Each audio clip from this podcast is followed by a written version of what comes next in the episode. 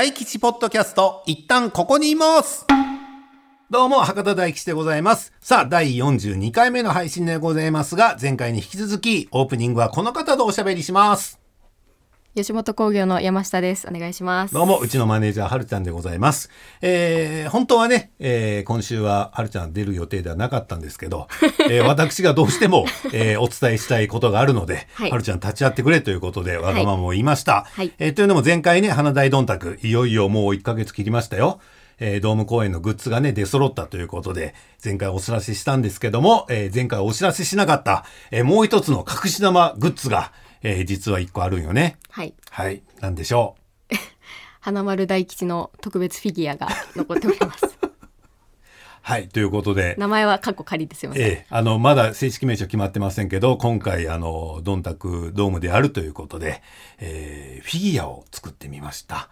えーこれはもう僕の希望だったんですよ。はい。ね、最初にあの、グッズいろいろ作りましょうよ。なんか欲しいグッズ作りたいのありますかって言われた時に、まあ T シャツとか、えータオルとかパンフレットとかその辺はまあね、普通に作るだろうから、あれだけど、まあ、できることなら、うん、なんかお人形を作りたいな。なぜなら私、フィギュアとか集めるの好きだから、みたいなことを、まあ、飲み会の席で言ったのかな。まあはい冗談半分でしたよ、正直。うん そうだったんですか。そう。で、今、ほら、中山きんに君とかさ、あの、バージョン出てるじゃん。すごいリアルなやつ。あの、はいいろいろ関節が動く。動くああいうのじゃなくて、本当にどうデフォルメされた？うん。だメーカーさんで言うと、メディコムトイさんが作る、わかんない？メディコムトイさん。あの、藤子不二雄系のフィギュアとかね、手掛けてる。本当にフィギュア界の最大手と言ってもいいぐらいの、えーそういうところが作るようなフィギュアが欲しいな、みたいなことを言ったら、うん、はるちゃんたちがね、なんと真剣に動いてくれて、その次の日あたりからね、メディコムトイさんにはい話を持って行って、えーいろいろいろいろ打ち合わせをして、えー今回特別に、えー花丸大吉のフィギュアを作ることに今のところなってるよね。はい。うん。ちょっと当日販売するのが間に合わなくて、ええあの、当日以降で、うんあの、受注販売というか、申し込み販売みたいな感じではい。考えてます。あの、当日は間に合わないというか、やっぱね、あの、これ何個作っていいかマジわからんし、そうですね。うん。で、なんだろうね、なるべくほら、あの、吉本はもちろん損したくない。でもそれ以上にやっぱメディコムトイさんに迷惑はかけられないので、うん、これはちょっとあの、注文を受けてからちょっと作ろうということになっております。お値段いくらだっけこれ？予定販売価格は。えーっと、ちょっと待ってくださいね。うんうん。1万8000円想定。2体で。2体と、あと、はい、センあの、センターマイクね。センターマイク三八マイクがつきますんで。花丸大吉とセンターマイクがついた、えーメディコムトイさんの特別製のフィギュア、えー、1万8000円の受注販売となります。えー予定予定予定よ、予定。うん。で、あの、今喋ってるけど、もう土壇場でなくなる可能性も、まだなきにしもあらずでございますけども。はいえーまあでも、まあ、ほぼほぼ、もうここまで話進めたもんね。そうですね。ないはないと思うんですけど、うん。はい、まだあの、値段確定はしてないという感じです。うん値段が実は5万円ですっていうパターンもあるかもしれない。うん、でもあの、今のところ言える範囲で言うと、色合いは、うん、いろいろ考えて、えー少し前まで僕らが着ていた漫才スーツ、はい。うん、青と赤系の、うん、あの、藤色と、ああの、水色のね、えー花丸大吉のイメージカラー的な、えーそういうスーツ姿の我々二人と、センターマイクがついた、えーフィギュアの方も、えー受注販売させていただきます。えーこれは、まあ、当日はおろかね、はい。引き続き売っていこうと思いますので、えーお買い求めいただけたら、えー泣いて喜びたいと思います。えーということで、いろいろ出揃いました。グッズの方は、あと内容の方もね、ほぼほぼ決まっております。えーあとはやるだけなんでね、はい。頑張ろうね、2月とかね。はい、頑張ります。はい頑張りましょう。まあ何をやるかは、まあ言える範囲でというか、えー今お知らせできる範囲で言うと、意外とストレートなことをややんなこいつらっていうことをやります。えー 普通のお笑いイベント。もう漫才ネタがあって、えー企画コーナーがあって、うん、ちょっと体動かすようなコーナーがあって、えーちょっとだけ歌も歌ってみたいな、えーそういう9時間半になっております。まあ自分で言いながら、9時間半かと。だってね、出川哲朗さんのね、還暦ライブはい。あれがこの長時間って言って3時間やったもんね。うん。雲南さんが言うてた長時間皆さんお付き合いありがとうっつって。うん、3時間やった。我々3倍やるからね、はい。うん、これはまあまあまあまあ。盛りだくさんということで。盛りだくさんそうですね、えーそういうことになっておりますのでチケットの方はねもうおかげさまで売れておりますのでね、えー当日皆さんぜひ、えー元気にお会いしたいと思います。ということでグッズの方もよろしくお願いいたします。お願いします。ではこの後竹山くん登場です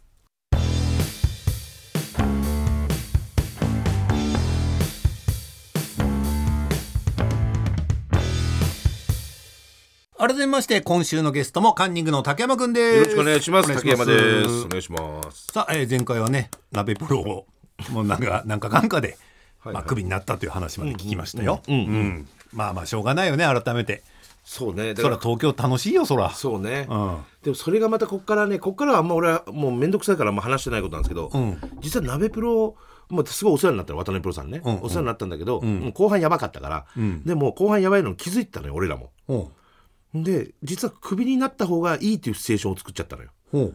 それ何かっていうと当時鍋プロからうん。サンミュージックにうん。移籍した社員がうん。いたわけよ。うん。そいつがサンミュージックでお笑いお笑いをやってないってことで、うん。サンミュージックで俺お笑い作りたいんですよってやつがいた,、いたわけ。うん。でその社員と仲良かったから、うん。で高山さん中島さん来ませんかサンミュージックやみたいな。そいつも当時若かったからね、うん。うん。で言ってたわけで俺作るんで,、でやりてえって社員も向こうにいるんすよ、うん。うんでわあいいな生きてえなみたいな話してたら、そいつがいろいろどうも調べてくれたわけ鍋プロのお笑い班の事情とかを、うん。したら、ちょうどそのさ俺たちがクビになる3か月ぐらい前に「ん。竹山さん中島さん」っつって、おそらく7月でクビになります」っつって、ほカンニングはと。ううんうん「マジで?」とか言ってて、ん。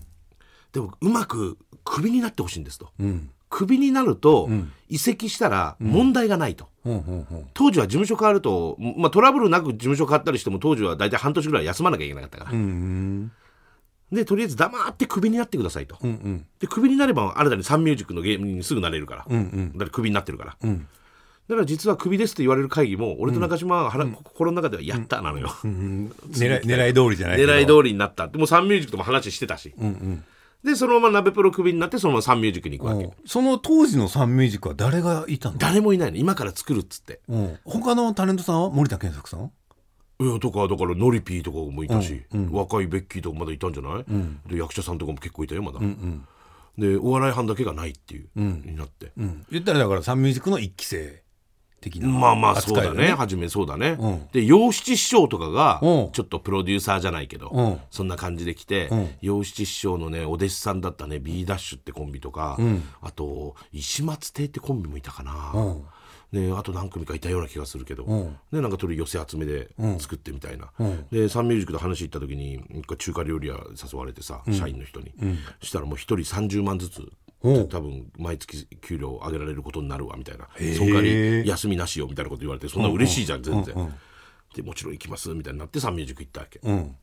でそれからでもサンミュージックで約3年間仕事一個もなかったけどね、うん。でなおかつ日テレかなんかの年末の本邪魔かさんが司会の、うん。番組に決まったわけ、でやったなと思ったら、そこでやっぱり鍋プロさん怒るよねおー辞めたで、本邪魔かさんの番組だし、うんクビに出れるわけねえじゃねえか。って、うんルール違うじゃねえかよってなんかなって、でなんか揉めて結局半年間休めってなって。おーまあ結局休んだよ結局半年間休んで。その間は30万もらったん？もう30万なんか3年間1回もらったことない。よ そうだね。仕事なんかほぼないんだから、うん。どうなってんだよって感じで。だからもうよくこれネタにして話してるけど本当のことだけど、昔の当時のそのマネージャーみたいなおじさんがいて、いつも IBM のノートパソコンね開いてるのよ、でいつも事務所いるの、であいつ事務所でいつも何やってんだっつって中島とそのパソコンいじってやったのよ、そしたらパソコンの中でずっと猫育ててた。の ねあいつあいつ猫育ててる。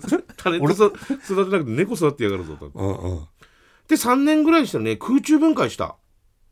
何が？サンミュージックのお笑い班が。あ一回分解してんの？一回分解した。うん。空中分解してうんでもお笑い班もうダメですってなってうん。周りからの圧も強かったし他の部署からの。うん。何やってんだっつって。うちの儲けを何に使っとるんだっていうね会社からでも言わすと。別に何何やってるわけじゃないけどねたまにライブやったりしてるわけだけど、うんうん。で空中分解して、ん。その時に、また当時鍋プロの俺らがさい最後の方の時のマネージャーがいたのよ。うん。そいつが鍋プロを辞めて当時ボキャブラブームでうん。漫才 C さんってわかる？わかるよ。漫才 C さんと事務所を作ると、はいはいはいだからここ入らないかって言われたのよ。う。ん個人事務所、ん。あもうちょうどんなくなってるから入りたいでそれも分かってる知ってるってなって、うんう。んほんでそれで漫才師と一緒の事務所にいたフリーホークスっていうう。ん渋谷に事務所を借りてう。ん漫才師と俺らとあと一人なんか若い落語家みたいにいたけど、そこで1年やってた。う。んでそこで俺らにとってはすごいありがたいのはその漫才師さん先輩なんだけど、漫才師さんに徹底的に鍛えられたのよ。今までいかに俺らがネタ作りがダメだったかとか、うんうん。ネタに対する姿勢とか、もう考え方が違うとライブに対する姿勢とか。うん。でそういうのも徹底的に教えられて、うん。であとボキャブラブームだから漫才師のバータで営業とかはいはいはいはい。も行ってでもその時も借金がめちゃくちゃ俺も中島もバリバリ借りまくってる時だから、うんもうそれ食えはしないのに逃げ逃げ回りながら漫才師に教わったこととかでネタ作ってやりだすっていう,、うんっていうのがあってそれが26とかじゃないの、うん。ただまたその事務所も いちょうど1年目で社長が「私この事務所辞めます」って言うん。って空中分解したのよ。いやー波乱万丈やね。そうそう。で何もなくなったところでう今のブッチャーブラザーズさんもう今後のリッキーさんはうちのサンミュージックの社長だよね。んねがもともとサンミュージックだったけどそれ辞めて人力車にいてうん。人力車も数年いてそれこそアンタッチャブルとかアンジャッシュとかドラッグドラゴンとか、うん。えー育てて、ゼロさんの飯塚君とか育てて、ん。ほんで独立してたわけよ。ほブッチャーブラザーズは B ブロス事務所って作って、ううんでその時にうちのサンミュージックの今会長になった人がもともと副社長で息子さんね、がもう一回バラエティー班をやりたいんだということで、ほうほおわサンミュージックお笑い芸人第1号のブッチャーブラザーズを独立してんだったらうちに来いって言って引きか引き止めてと入れてうんうんうん。プロデューサーという役割にしてううん。サンミュージックお笑い班っていう後の今のサンミュージックお笑い班だ、うんうん。これを作ったのよ。もう一回。もう一回。うんで俺ら出戻りでうん。頭下げ行ってブッチャーさんリッキーさんちょっと入れてもらえませんかと。うんうん。で向こうも俺らの事情は知ってるからうん。ちょっと考えるわっつって考えて半年ぐらい経ったかなじゃあもう一回入れてやるっつってうん。入ってる。うん。で今現在に至るね。もうその入った中でもいろいろあるけどね。その初めの方はまたさもうそのサンミュージッククビになろうとししたとかいろいろあるんだけど、その時に何組入ったん？最初。俺らが行った時でねすでにね、10組以上はいたわ。だから数おるんやね。そう。だから当時その10組は何かっていうともう今はほんと全部やめていないけど、当時人力車の学校に行ってた生徒うん。これがそのまま卒業すると人力車に入れないやつらいっぱいいるのよ。うんうんうんうん。で入れないやつらは、講師はブッチャーブラザーズもいるから、ブッチャーブラザーズが人力車辞めて独立した事務所も作ってるから、そこに門を叩いてうん。弟子として行ったりとか、うんででサンミュージックにブッチャーブラザーズが戻るぞってなった時に、頭下げて人力車の学校から人力車入れなかったやつが来たりとか。うんうん。したんで、俺らが戻ってきた時はすでに、まあ、他から寄せ集めてきたやつもいたから、10組以上はいたと思うよ。ライブ、うん、当時のサンミュージックライブやっても20組ぐらいいたと思う。うんで俺らもよそから来たし、うん。っていう感じでずっと始まったね。であの前回言ってたほらオンバトで中島君がブチギレたのは、これそっから何年後ぐらい？そっからまだ、まだかかってるよ。それが26ぐらいでしょ、それから29だから4年5年かかってるんじゃないの？うーん。初めだからサンミュージック戻ってからも一回クビになりそうになってるからね、うん。でリッキーさんが今の社長が助けてくれて、うん。でリッキーさんと竹山中島とネタは作り出してっていう、うんっていう期間があるから、ん。そうききれ芸の漫才ね。うんうん。だからそっからも結構45年かかってると思うね、でも本当ようクビになりかけるなあたね。いや本当そうですよ。だからだから本当に俺ぐらいじゃない、吉本さん鍋プロさん、サンミュージックフリーホークス今サンミュージックだからだから4件変わってるよ、ねなかなかいないよねいないいない全然いないと思うね。うん。であのキレゲーというねカンニングオリジナルを開発して、それもブッチャーさんと、リッキーさんね。あリッキーさんと3人で作って、もう作ってるもう偶然もう俺がねこれもよく話しますけど、もうやもう借金で逃げまくったもうダメだっていう舞舞台とかライブがあって、その時辞めるつもりでもうけど終わりやな中やんっつって、それでわーって切れたのよ。もともとそんな漫才してなかったから、だからそれがなんか当たったんだよね。客は笑わなかったけど、その時リッキーさんとかえらい気に入ってくれて、うーん。あ最初は笑わんやったんや今笑わない。客だって、客いじって女子高生みたいに立たして泣かしてんだもん。日 えらい過激なことを。ででお客がやめてっていうぐらいのことやっててもう全然こっちもうただこう千葉して興奮してるだけだから、でそんなのやってたけどリッキーさんは裏でねおもろいなって言い出して、これ売れるなって言い出して、でそっからその漫才作り出したのかな、ででもやっていいことと悪いことがあるじゃない、漫才というカテゴリー。芸としてのカテゴリーの中で、なんかそれを一個一個リッキーさんのライブとかに出ながらブッチャーブラザーズのライブとかも出ながら、うん、わーってやってリッキーさんと話し合って「いや竹あれはいらんな」とか、あれはちょっと言葉きついな」とか、あれはもうちょっとまろやかにしながら同じ感じの意味合いが出る言葉を探さなあかんなとか、っていうのをずっと2年3年で作ってったかなってちょっとずつ微調整して。微調整して東京東京のライブ会もう受けなかったね初め。初め受けなかったけど面白いのは1年ぐらい経つと、客が笑い出すのよ。客が笑い出してあそのそれから1年ぐらい経つと、客が揺れ出すのよ、でめちゃくちゃ受け出すのよ。でその辺ぐらいからどこのライブ行ってもちょっと無敵になるのよ。大概優勝して帰るっていう。ぐらいの時にちょうど虎ノ門のオーディションもらったのかな。うん、あの借金あるやんまだでもその時、うん、どういう感じだったん？というのも私もほら、福岡時代借金してたから、はいはいはい。なもうこれもまたねおじさんの昔話になるかもしれんけどさ、この利息だけを払い続ける、うんそれでも給料が足らんっていう年利29%ね。この違法ね。生活はさなかなかしんどいいやしんどいよ。だって俺マックスの時利息だけで13万か4万だから。でトータル借金の額でいうと500ぐらいだから、13万なんか無理よ。バイトしても借金で消えるんだから。そうよね。ほんで中島も同じ状況だったから、うん。よく話し合ったよね。何から払うべきかっていう、でまず利息だけは入れないと、もうやんやうるさいやつが来ると、もうそうするとストレスもたまると、うん。でまず利息は払おうと、うんうん。で次に、えー水、水？うん、水道。うんうん。水道はまあないと顔も洗えないし水飲めないし。で水道はすぐ止まらないから、来た時は水道だけ払おうと、うんうん。ほんでガスは別にいいんじゃねえかっていううん。話になるの、ガスはもうどんでもなるだろうっていう、で電気もギリまで我慢して別に家帰んなきゃいいから、うん。電気もいいな。でもあった方がいいもんなぐらいのあれで、でじゃあ大元の家賃どうすんだって言ったら、ん。家賃に関しては、これだけふ住んでるんだから、心の中で、これは俺の家だと思うと。気の持ちよね。俺の家だと、うん。これだけ俺が住んでやってんだからと、うんうん。何が金払いだっていうメンタルを作ろうってでうんでずっと家賃とかも払ってなくて、後に払うよ。もちろんもちろん。後に全部払ったけど、うん。滞納したね。あー。まあでもねそれでもねちゃんと 滞納もね我慢してくれた大家さんとかいやいやそうですよ。いう皆さんのおかげだと思うけど。そうそうそうそう。いやさらっとさこの話するやん、借金でどうのって、で俺も分かるから、うん。私もあの年利39で借りてた男やから。もうほんとようこらえたねっていう。それがこんな話してもまた怒られるけどそれがちょっと芸人のトレンドだったでしょ？借金がね。借金をするということが。そうあれもう福岡吉本だけやね。いやでも東京来ても結構あ俺の周り結構そんな流れだったよ、あそうね。うん、借金を持ってるということが、うん。なんかステータスじゃないけど、んうんうん。売れない芸人のはいステータスいつか返してやるぜこらみたいな、それでこそみたいなね。そう。そんな時代あったよ。でその借金でいかに無駄遣いをするかの大会、はいはいはいはい。だから本当に後輩に、うん。うん金融会社の ATM のカードみたいなのを渡して、ん。これ今日10万入ってるから下ろしてこいみたいな、でそのその10万下ろしてて金を、その一晩で、何やってんすかバカじゃないですかって言われる使い方をいかにするかっていう。うんうんうん大会やがあったね、何の何の発展性もないさ、だからこういうエピソードで一番有名なの多分千鳥の大悟くんがなんかで優勝した山ちゃんにん。借金して寿司食わせたっていうエピソードあんのよ。はいはいはい。でさすがみたいなエピソードがあるけど、ごめん俺も竹山もやってんだよ。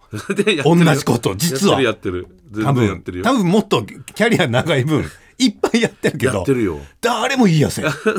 なぜならおごった後輩みんな辞めたから。それあるね。それはある。みんな辞めた。それはねありますね,、うん。ね。おごった後輩とかも後輩がほぼ辞めるから生ね。き残ってる人の方が少ないでしょ。うん。だって結局サンミュージックで借金して大変な時って何がプラスアルファ大変になったかって後輩ができだすから、うんうん。で飯をおごんなきゃいけないっていう、うん。それで結構借りてたもんね、んそう確かにいないわなそうおごれないっていうのはなかったからね。もうね意地やっておごってたね、でさっきちらっと話してたけど、僕はあんまり見たことがない「虎ノ門」ん。っていう深夜番組のオーディションを買って、そこからも人生がぐわっと変わっていくわけ。虎ノ門で変わったんじゃない？虎ノ門オーディション行って初めねあの若手のねエルシャラばっかり行ってたエルシャラカーにおあもうその頃はそんな長い？エルシャラだって姓は俺と同い年だから。あそうなんほんで若手のエルシャラが行っててで虎のその時に女のマネージャーがいたわなんか、でその女の人の女のマネージャーは俺らのこと大嫌いだわ。汚ねえし。やや言うし、でも女女のマネージャーはエルシャラをしてて、テレ朝の虎ノ門のパイプというか担当みたいなそのマネージャーだったのよ、うんうん。だからずっと何回もエルシャラが行って落ちて落ちるわけ。うん。そうするとテレ朝の、うん。と藤井さんがその総合演出の藤井さんが、どうもその女のマネージャーに「お前んところは誰他誰かいねえの?」って、うん。エルシャラ感じは分かったと。分かったからと。うんうんうん。他誰かいないの？ってなって、ん。一回サンミュージック本体に戻ってきて、ん。その時偶然なんかで俺らが行けるようになった。他にもい行ってるんだけど、うん。うん。他の当時のコンビも行ってるんだけど、偶然回ってきたのよ。うんでどうせ受かんないだろってあれで当時も俺らも30歳で、多分虎ノ門が探してるのは20代前半とかじゃないのきっと。で行ったら、藤井さんがもうゲラゲラ笑ってる俺が入ってきた瞬間から「おじさんじゃねえかよ」っつって「おじさん探してねえんだよ」っつって「さあちょっと全体やってください」って言ってやって俺らが「笑だったら!」とか「売れねえよ!」とかもうゲラゲラ藤井さん笑ってて「お前ら売れる気ねえだろ」っつって。何考えてんだよお前らって言われてたの、でごめんちょっとそれ受からねえわもう無理だわって言われて、でもそんなもんネタ見せもこっち慣れてたから、オーディションも「すいませんまた他でも頑張ります」とか言いながら、変なキャラで帰って、そしたら受かったのよ。で受かっていったら藤井さんがこれ、お前面白いから受からしたんじゃねえからなっつって、うん。もう俺がここんなやつのテレビで出したらどうなるか見てえだけだよっつって、うん。って言ったの。後に勝松さんとかで他のスタッフとかそれこそこの間高須さんとかに聞くとみんなスタッフだったから高須さんの、で聞くと藤井さんが「えれえ面白いやついるぞ」って会議で言ったっていうのがあって。うん。でそこにも亡くなったけど渡辺晋さんっていう作家さんもいて、うん。で渡辺晋さんがよく俺らのこと評価してくれたのよ。うん。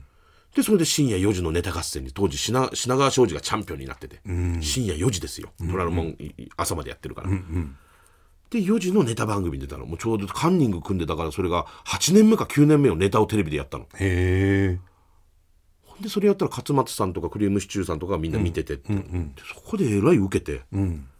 でどっからどで何やってたんだ今まで。クリームさんとか知ってたから若い頃、カンニングどこで何やってたのとか言われながら、でその虎ノ門は関東ローカルだけど虎ノ門のおかげで、業界の人が知ってくれるようになったのよ、うんうん。俺らのこと、ん。でその前まではもう俺ら中野で中野ケーブルでスターだったから中野のスターって言われてて。そうそれがさ福岡にはこう入ってきた時は中野が長野になってただから長野にいるんだと。信州の方に。はいはい、えー、頑張ってるんだねとか 言っててようよう聞いたら中野。中野よ。ただ福岡の感覚で言うと中野区やん。中野区なのよ。区でなんてスターなん？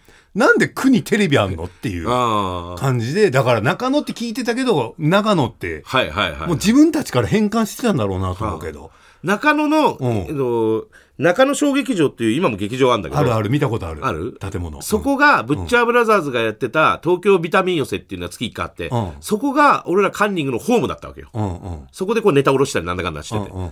で、途中で中野ケーブルテレビが、中野ビタミン寄せを、まあ東京ビタミン寄せって言うんだけど、テレビ、中継じゃないな、録画して中野ケーブルで流すと。うんうん。ただこっちめちゃくちゃやりだしてる時だから、カメラにわーって言ったりとか、もうテレビ嫌いだったから俺その時、出してくんないから、であと小崎情報ももちろん言ってるわけよね、だからオンエアしてみるとお客さんあの視聴者からすると、なんとかなんとかやろうなんとかやろうピーピーって、ピーが終わった後ドカーンドカーンなってるピードカーンなってて、うんうんでそれ見て中野の人たちが、これ何やってんだろうって言ってなんか面白そうっつって、それから中野町劇場にカンニング見たさにうわーっと並ぶのよ、えーお客さんが来るようになって？お客さんが。行列ででももう札止めで入れませんみたいになって、へえでこれなであるある日ライブ行ったらすげえ並んでて、であと握手とかされて「これなな誰が出るの?」って「お前らだよ」って言われて、でその辺から中野のスターって言われだして、中野区だけでは顔刺されるっていう、うん。で時期があったね。でそっからの虎ノ門行ったから、うん。俺見た時なんかブラックタイガーの覆面かぶってなかった？もうそれは虎ノ門よ、うんなんか見たことあるよね。もう虎ノ門のそれ最後の方ですね。俺一人になってる時ね、うん。がいろんなことややってってう。ん。でもその藤井さんテレ朝の藤井さんに本当カンニングがテレビに出るにはどうしたらいいか全部教えられて、えーまたそこで。そう。でもそこにすごいいい人に出会って、うん。もう相当厳しかったけど、ん。けどもう俺たちが売れるためには、うんもうどういうふうにお前ら見られてるか分かってんのかとか、うんうん。でそれを一から藤井さんが全部教えてくれて、もう本当藤井さんもスパルタだったけどネタ見せも全て、うんめちゃくちゃスパルタだったけどそのおかげでこう、テレビの出方が分かってきたっていうか、うんでやってるうちに 2, 2年3年経ったらその、めちゃイケですよね。それもなんか、その亡くなった渡辺晋さんが虎ノ門入ってて、カンニング面白いっつって、渡辺晋さんはめちゃイケもやってたから毎年めちゃイケにの笑わず嫌い王には、カンニングって出してくれてて、でも1年目ダメで、2年目もダメって言ってたかな、で3年目もカンニングって言った時に、片岡飛鳥さんとか、うん。高須さんとかその辺がまたカンニングかって言ったらもう高須さんとかはもう虎ノ門で知ってたから、おもろいですよみたいになって、で飛鳥さんが資料全部揃えてって言ってカンニングの全部資料揃えたら、オッケー出せこいつらってなって。でそこから笑わず嫌いになるんだけど、でも新さんのおかげでも藤井さんと新さんのおかげであるっていう。つながってて東京、それでバーッとテレビで出したってねやっぱそういう出会いっていうのはね、大切よね、うん、これがないとね。そうですね。売れるもんも売れない世界ですもんね。そうですね、うん。笑わず嫌いを出た翌日から変わったからね。あのオンエアの翌日から、まだ当時はねまだ当時はすごかった。らスターっていう時代だもんね。すごかったね、まあ前も言ったけど本当我々は福岡でひっくり返ったからね。その前の週の予告で。ほらなんせ長野でやってると思ってる。あれ長野からなんでお台場に？みたいな。太ってるわ眼鏡かけてるわ。お面影も面影もなくなってるわ。でも絶対あの声はカンニン竹山だって俺見たことあるし深川さんねでもそっからさあのーなんていうのかな芸人ってさワンチャンスあって掴むやん、はい。でそっから継続がまた別問題やん。難しいね。あ確かに。この辺はどうお考えでいらっしゃいます？俺の場合はね、俺はね後輩にもよく言うんですけど、うん。まあカンニングでわーって言って、ううんち相方が倒れちゃったから。そうね。だからほ参考にはなんないよっていうわけ。他の相方にも、うんうんあいや後輩にも。コンビニはね。俺もう俺はと、うん。特殊な人生だからっつって、ほんで相方倒れてどうしようかなと思ったけどそれはでも周りの皆さんのおかげで周りの皆さんが支えてくれたっていうか、うんうんでとにとにかくそのうーん休まないっていうか、まあ、うん。当時はえらい悩んだけどどうすればいいか分かんなかったけど、ん。出続けるっていう、出続けることを考えなきゃいけないっていう。うんうん。ことを考えたからだから一人でひょいひょいいろんなとこ行ったよね、うんだからそれこそだから吉本さんの番組とかも呼んでくれたりもしたから、そうすると吉本さんの芸人のパス回しとか分かんないままさ「この間お前ルミナの楽屋でどうたらこうたら始まった時知らないから黙って初め分からず噛みついてったら変な感じになるとか、うんうんそういうのも学び一個一個学び、ね、独特やもんね。芸人さんによってねそう。ねいろんな型が見えない型があるから。でもいろんな人と会ったり喋ったりするうちに、やっぱ芸人は芸人といた方が面白くなるじゃん。うんうん。休んでるより、んうん。いろんな芸人の会って会っていろんなか会話した方が、うんどんどん面白くなって周りに成長させてくれるし、うん。あとこれもよく言ってるのは勝松さんの教えってあって、うん。勝松さんがすごく虎ノ門の時から可愛がってくれてて、ん。で一人になったり勝松さんが「竹山どうだ最近」って言って、で切れてる?」って言って「いやーでもちょっともう特番とか怖くて切れない時があるんですよ」って言ったら勝松さんが「もういいからい今から1年間、もう怒られても何でもいいから全て切れろ」って言って。うんもう空気わ分かんなくてもいいからもう切れまくって切れまくれとテレビで、そうすると1年後にバラエティーで当時俳優さんとかもみいっぱい出ててひな壇も30人とかいるひな壇枠、そこに来てる人たちが初めなんだと思うけど、あこいつはこういうキャラなんだと。うん。で裏ではちゃんと挨拶してるしいいやつだって分かると、みんなが芸能としてお前のキャラを認めてくれて、1年後は仕事しやすくなるからと、俺がそうだったって言われて、うん。その教え守ってやるとまさにそうで、うんたらもうそれでどんどん楽になったよね。自分のポジションもあって。まあもちろんその1年間の間はね変な空気になったりとか怒られたりね。怒られたりとかいろいろあったやろうけど。ありましたけどね。うん。これいつからザキヤマさんとかさ、有吉君とかからこういじられたりとか？ザキヤマはね、結構若い時から営業行ったりいろいろしてたのよ、うん。であとザキヤマに関しては5個ぐらい下なんだけど、テレビ出てきた時期が一緒よああそうやったアンタッチャブルとカンニングがうん。同じ時期にうん。テレビで出てた当時若手10組集めろっつったら、カンニングとアンタッチャブルとアンジャッシュとみたいな、その同世代で出てきたから、うん。でいつの間にか仲良くなりだすじゃんよく、であいつも俺のことちょっと楽屋でいじりでうるせえなお前とかいろいろ言い出す、だからアンタッチャブルが TBS で番組持つ俺がレギュラーで入るとか、それとかアンタッチャブルとか、えーカンニングとかアンタッチャブルと竹山とかが、お台場の CS のお笑い番組やりだすとか、でその辺でこうだんだんこう、関係性ができてきたっていうか、うん。でも昔からあったの全然ザキヤマも俺もそんなにブレイクする前からあの関係はずっとあったの、うんやっぱ東京で下積み時代というかね。有吉に関しては、有吉がすげえ猿岩石で売れた時はもうほんの知り合いじゃなくて、で猿岩石がすごい下がった時に広島で仕事をしてたりした時とかにたまに呼んでもらったり。でもその時もだいぶ距離あったよ、うん。こっちも向こうも気遣ってる感じ。すごい人見知りよね有吉君っていまだにねで俺もあんまりそんなえって思ってたから、ただそっから竜兵会じゃない？ああやっぱそっか。竜兵会にインジョンの紹介とかでで竜兵さんも俺に会いたい。俺も竜兵さんに会いたいってなってそれで飲んで、でいいですか？よその事務所だけど顔出してって。おい来い来いって顔出すうちに、当時有吉はいつも竜兵さんとに飯食わしてもらってる時期でいつも有吉がいて、その辺ぐらいからもうめちゃくちゃ気遣ってくれるんだけど有吉も、でも酒飲んだりしたら俺のことバカ野郎とか言い出してうるせえのこの野郎喧嘩になったりとか、からどんどん距離詰めてきてかなでいつの間にかあんな関係性かな、もうねだから『アメトーーク』で共演しだしたからどうのじゃなくてもう下地というか。そうだね。そういうのはもうできてるんだよね。それがあったよね。渡部君とかもそうじゃない、あのでその辺の時代は時代っていうか、やっぱもともとがあって営業であってとか、なんとなく向こうがプライベートでいじり出してとか、うんバカにするんじゃねえこの野郎とか言いながらっていうのがあったんじゃない、でいつからトンネルズさんと仲いいトンネルズはだから全然ハマってなくて、まあ、前も大工さん話したかもしれないけど、きっかけは花丸さんよ。うん。花丸さん意外と皆さんのおかげで出たじゃん。出てる出てる。出たでしょ、まあ、モノマネも含めそうそう。細かすぎるの含めね、うん。でその前から俺はトンネルズの皆さんたまに出てんだけどコンビの時もピンになっても、全然ハマらなくて、で裏でスタッフには仲良くなるから,、スタッフがもう「トンネルズはハマらない王」っていうなんかキャッチフレーズ、番組で作ってくれたりして、でそんな時にスタジオで、トンネルズと花丸さんが司会の、席がどんどんトンネルズになんかいろいろ笑かしたら近づいてくるやつ見た見うた見た。うんうん。のがあって。なんか仲良くなろうみたいな、ね、仲良くなろう、うんうん。あれ出してもらってそれ終わったら、楽屋いたら花丸さんが来たのよ、うん。楽屋まあの野田さん飲み行こうって言うけど飲み行かないって「いや俺誘われてないから」って俺言ってやるけん」っつって。うんうん「大丈夫?」って「大丈夫やろ」っつって、でそれで花丸さんとのりたけさんとプロデューサーとか飲み行くところに初めて行ったのよ、うん。で緊張したね。いやするよねその。いやーやっぱ憧れの人だしトンネルズ、一緒にいます。飯食ってるってだけで、緊張して、でちょっとまあ後輩らしくちょっと質問したり、なん。だかんだするけど、まあ社交辞令的なことで終わるじゃん、でもちょっと笑かしたりもしたのかなきっと、でそんな折に、えーあれですよ、うんと、水落？いや落とし穴はいはいはいはいはい。落とし穴が、うん。えー大鳥が日村君だったのよ、うんえーあそこの芦ノ湖の水族館かなんかで箱根の、水族館の水槽に落とされるっていう大鳥が、うん。箱根杯みたいなのがあってその大鳥が日村君、ところが日村君病欠になったのよ。あら。できないって言われて、でプロデューサーから、竹山来れないかと。うん。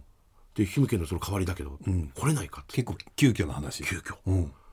でやらしてくださいって言ったのよ、ほんで水槽から落ちたのよ、ハマったのよそれが。それハマったのよ。で高木さんものりたくさんも笑ってくれて。うん。でそっからうん。次ハワイアンオープンハワイです水落やるっつって、うんうんでそれに連れてってもらって。うん。でそこでハマったのよ。うん。でそこでハマってその夜のりたけさんと飲み行って、でえらい褒めてくれて。ハワイやしね時間はたっぷりあるやろうから。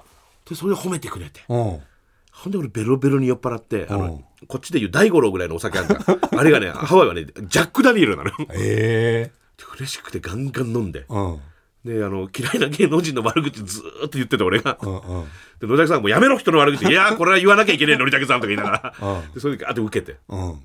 でその辺からですね、で次翌日実はそれ俺知らなかったんだけどドッキリで、うん。翌日俺がかき氷屋を買うか買わないからドッキリやだったああその時。うん。ほんで海辺に港が集合で港に着いて俺も酔っ払って海で、ちょっと遅刻して海で入ってたら、うん。バス乗った高木さんにすげえ怒られて「ん。おめえ何やってんだハワイに来て」ってでもそんなもんなんかハマって。うん。で次かき氷屋買ったりして。うん。でその辺からですよね。ええかき氷屋の前の日までそんなハマってなかったハマってなかったたへえだからハマりたいのもあるしうん。かき氷屋買ったら面白いのもあるしうん。本当にこれ儲かるって計算も本当あのものの15分ぐらいで全部やって。うん。ほんで買ったんですよ。いろんな角度から考えてこれは買うべきだ買うべきだっつって650万。買うっつって。うん。で買うって決めてそのロケ終わって俺はすぐ東京帰んなきゃいけなくて本体はまだハワイでロケで。うんうん。だドキドキしながら飛行機で一人で帰ったよね。へえで結局儲かったんやったっけ？あれ儲か儲かったね。うんあれは儲かった1か月限定だったけど大変だったけどまあフジテレビさんの協力のもと。でもあの全然個人でやっていいって言われたからうん。個人でやって。へえ1ヶ月限定やったんや。1か月限定。へえで1か月に3回ぐらいハワイ行って。うん。1泊3日を3回ぐらい行ったかな。うん。でいろいろやってたね。うん。だからその辺ぐらいから徐々にですよね、うんだからいつの間にか、まあ、のりたくさんにに、あのいっぱい世話してもらえるようになって、飯食ったりなんだかんだして旅行行ったりなんかいろいろするようになって、高木さんは野球ですよね、野球で野球野球の話したりとか、そんなんで。行きましたけどね。なんか、だからありがたいことに俺は別に全然意識はないんだけど、で2人二人にもちゃんといろんな話するし、だからのりたけさんとも高木さんとも飲んでる若手って俺しかいないらしくて。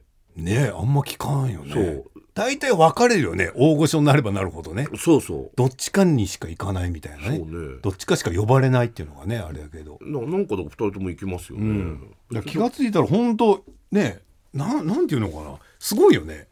全方位だよね。何全方位？カンニング竹山って。誰とでもハマるね。それこそなんか勝俣さんじゃないけど。ああはいはいはい、ね。えでもねやっぱ、ピンってそういうことじゃなくて生きられなかったのかもしれないよ。ああなるほどコンビの時の方がまだ意地張れてた。あ簡単な話でさ小ボケできんのよ、スタジオで。聞いてるか聞いてないか分かんないような、うんうん。僕やってもで相方がうるせえなとうんか、横が処理し一回してくれるじゃん、はいはいはいはい。でピンになると、うん。大吉さん MC だったら、うん。もう大吉さんに向けてしか無理なのよ。でそれあんまやりすぎると、ん。MC だったら邪魔になる時あるじゃん。はいはいはい。でまた余計に喋る若手とかいたりすると、うんうんなんかそれもこういろいろ考えながらやらないと、うん。生きる道がなかったのかもしれないね。へえでテレビでねネタやってるピン芸人じゃないから俺は、だかうんうん。うんらそれがあったからいろんな人と「ああいろ行きます」みたいなこととかうーん。あったんじゃないの、なるほどね、コンビとピン芸人の差は。の違いね。うん、特にひな壇とかね。そら言われたらそうやね。そうね。うん。で俺の時代の場合はやっぱひな壇めちゃくちゃあったからだね。でアメトーークあたりでもひな壇のほら、ん。裏みたいな感じのネタとかもやってたじゃん、だかうんうんうんらそのスペシャリストにはなれないけど、なんとなくっていうのは ずーっと言って仕事つないできたじゃないけど、でうちらで言うとコンビで行ってさ、ちょっとした小ボケでもさまあハマろうがハマる前が、一応やったから、はいはい。仕事したってなるけど、はいはい。ピンの人は、はい。ちゃんと MC と絡まんと仕事したんだそうろうから。そうそうそうなのよ、心構えというか経験値は違うかもね。そうなのよね、あとあれが一番寂しかったよね、もちろんいまだにそれはあるけど今世代変わったからだいぶ減ったけど、テレビ出てるけどそれが花大がいたりとか、同期とか関係なく芸人の仲間たちがいっぱい出てる、テレビでバラエティでやったけど唯一出れないのがネタ番組よ、あ俺ピンのネタやってないからテレビで。ー。まあね放送禁止とかでね、違う形ではやってるけど。だからだから出た方がいいのかなとかあやっぱみんなネタ祭りみたいにやってるとかあいいな楽屋楽しそうだなとか。そういうのはちょっとありましたよね。うん。でも結局ね今バラエティ番組の司会って有吉君とかバカリズムとか、ねあそうピンねやってるもんピンだね。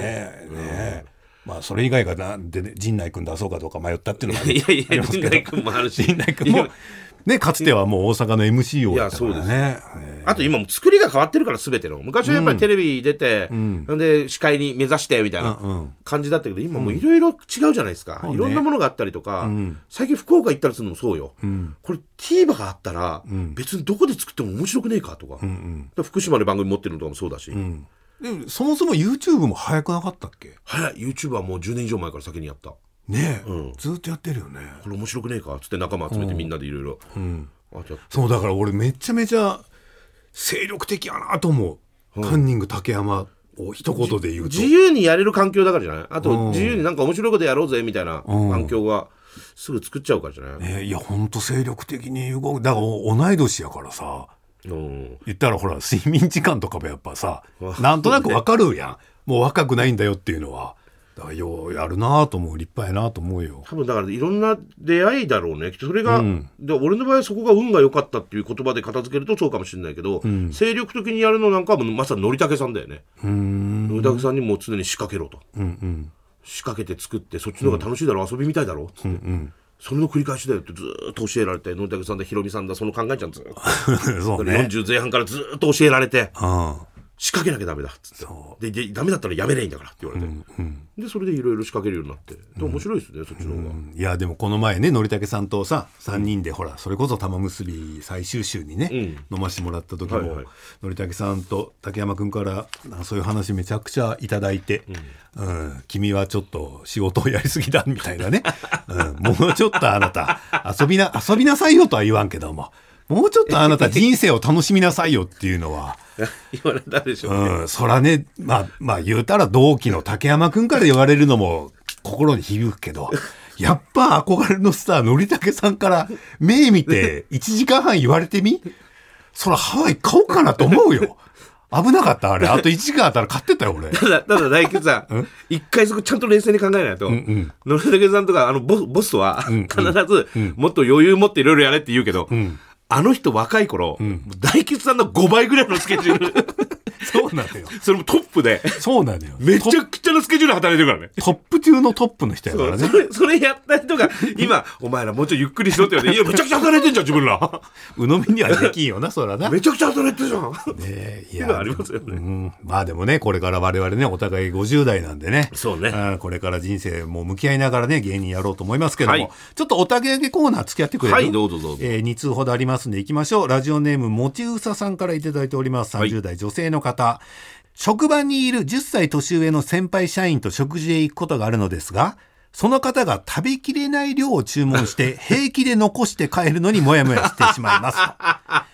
えー両親が社員寮で調理の仕事をしていたこともあり、幼い頃から残飯の多さを目の当たりにしていたこともあって、はい平気で食事を残すことがすごくモヤモヤしますと、んえー先輩がお金を出すのだからと言われるのですが、そういうことじゃないんだよなと思ってしまいます。うん。次から快く食事ができるようどうかおたけげくださいということですけど、どう思うこれ？これはね、治らないですもん。